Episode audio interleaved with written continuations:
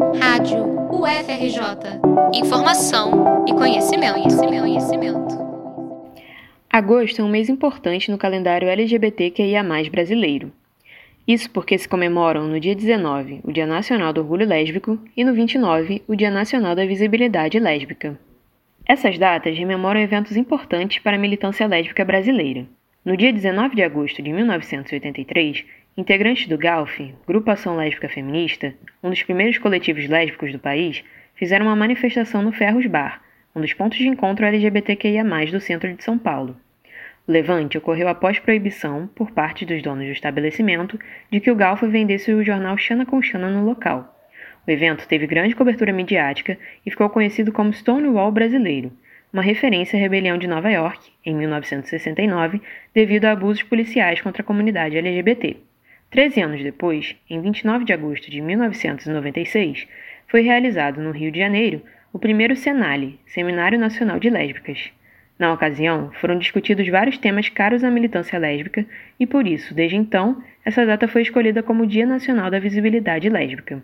Lésbica e dona do espaço cultural paulistano Brava, que conecta trabalhos feitos por mulheres, pessoas trans e não binárias, Fabiana Kasabian fala um pouco sobre a importância de não reduzir corpos dissidentes às suas dores.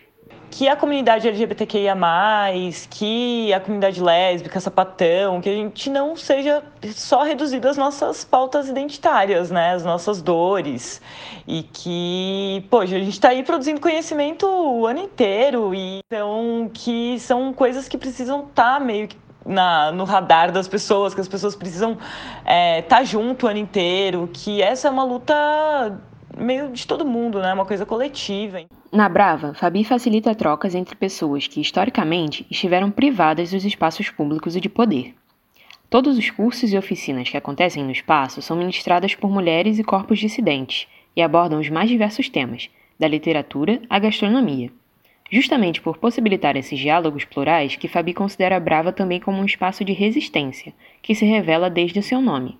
O nome da Brava, para mim, significa muito uma subversão dessa, dessa palavra, na verdade, porque mulheres, corpos dissidentes são sempre colocados nesse lugar de quem é irracional, né? Então, que como pessoas que precisam ficar quietas, que precisam ficar são sempre silenciadas. E aí, quando falam, são colocadas nesse, nesse lugar de racionalidade, porque ah, é brava, é louca, histérica, né, para as mulheres. Então, é uma subversão disso e um, um lugar meio de resistência, né, que, que mostra que a opressão existe, mas também tem gente resistindo do outro lado. Então, para comunidade LGBT que ia mais é importante que existam esses espaços que também estão é, questionando o que é cultura, né? Cultura além do que o Ocidente descreve como que é cultura e o que não é cultura. Então, acho que é muito isso, é um lugar também crítico para pensar essa cultura e também ter pessoas reunidas ali para trocar sobre isso. Com um histórico de lutas por direitos e condições iguais de cidadania que data de décadas atrás, as mulheres lésbicas brasileiras, de ontem e de hoje, clamam, por meio da coletividade da cultura, acima de tudo pelo direito de serem pessoas completas. Espaços como a Brava reforçam o ano inteiro que mulheres e corpos dissidentes são muito mais do que suas dores e pautas identitárias, mas sim seres humanos diversos e complexos que querem e merecem ser enxergados como tal.